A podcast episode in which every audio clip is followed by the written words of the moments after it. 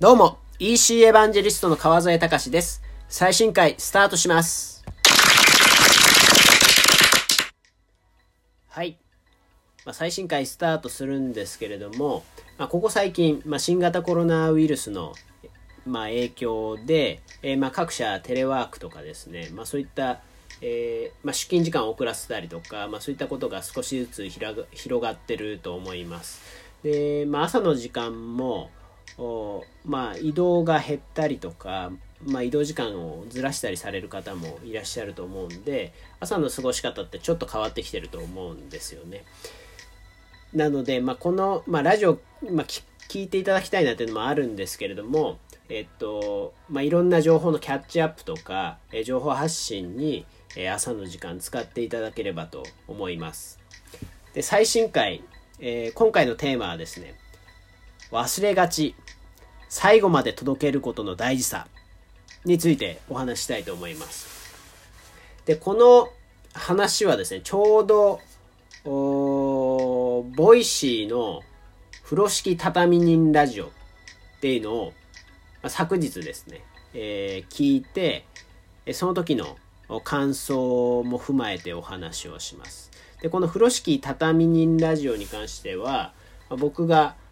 あのこのラジオをやるきっかけにもなったりですとかあとは実際私も出演させていただいたことがあります、えー、ニュースピックスアカデミアの野村さんと、えー、幻冬舎の設楽さんがやられてるラジオボイシーのラジオです。でその聞いた回に関してはニュースピックスの佐々木紀彦さんが登場されてる回です。でこれに関してはリンクを貼っておきます。で、その時のエピソードが、まあ、佐々木さんが、まあ、書書状作の書籍を出された時のお話のことです。で、佐々木さんは、まあ、自身の足で書店を回って、えー、まあ書、書状作の書籍を、えーまあ、売り込みに行きましたよと。で、この、まあ、足で稼ぐことの重要さ、まあ、あの、いわゆる空中戦で PR を仕込んだりとか、まあ、そういったことは、まあ、最近多くなってますけどやっぱそういうところってこうみんな手をつけないからそこで差がつくよねっていう話をされていました。で私自身も実際、まあ、それを聞いてまあハッとしたというか、まあ、やっぱ大事だなって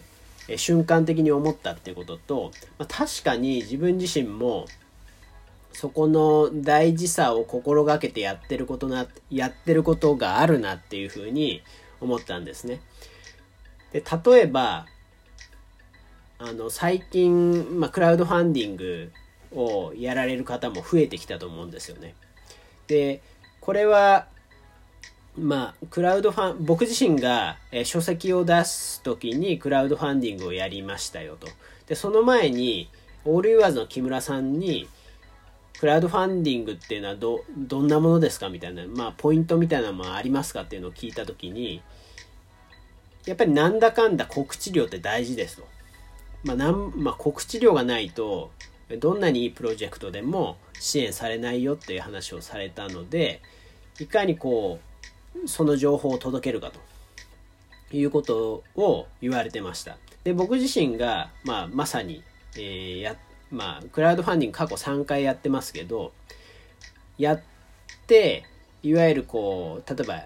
ツイッターとか、あの、フェイスブックに投稿するだけじゃなくて、まあ、それに関心がありそうな人に、えー、メッセージとかメールをしたりして告知をしてき、えー、ました。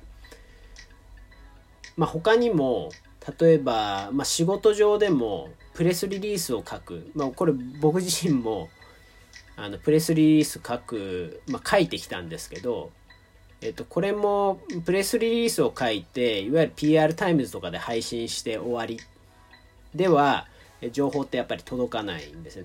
届けたい人に届かない。で届けたい人はいわゆるこう今だとこう拡散してくれる人も届けたい人に入るとは思うんですけど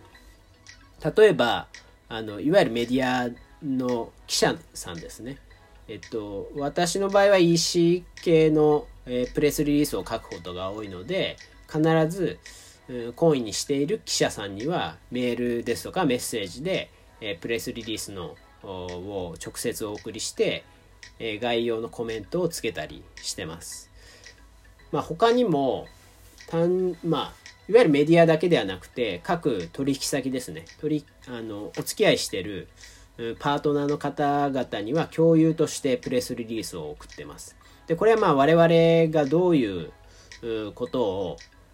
最新でやっているかってことを、えー、まあ、キャッチアップしていただきたいってことですとか、まあ、こういう観点で施策をやってるよってことが次の施策、まあ、何かあのその会社でのヒントになればいいなということで共有してます。なので今、まあ、こういうまさに、えー、オンラインラジオとか動画コンテンツとかもやりやすくなりましたし、まあ、その共有ってのも SNS を通じて簡単にできるようになったと思ってます。ただし、まあ、それを作ったものをやっぱり届けないと、まあ、意味がないと。まあ、それに届けるいわゆる母数が少なかったとしてもですね、まあ、それをこう、うん、届けることに、まあ、届けたい人に届けることによって、まあ、その人があの、まあ、共感してくれればそれってか、まあ、意味があったんじゃないかなっていうふうに僕自身は感じるようにしてますしまたその人が別の方に、えー、おすすめをしてくれる可能性も出てきます。なのでこの、まあ、時代だからこそ、まあ、最後まで届けることの大事さをかみしめなきゃいけないなっていうこととあとはそれに対して行動する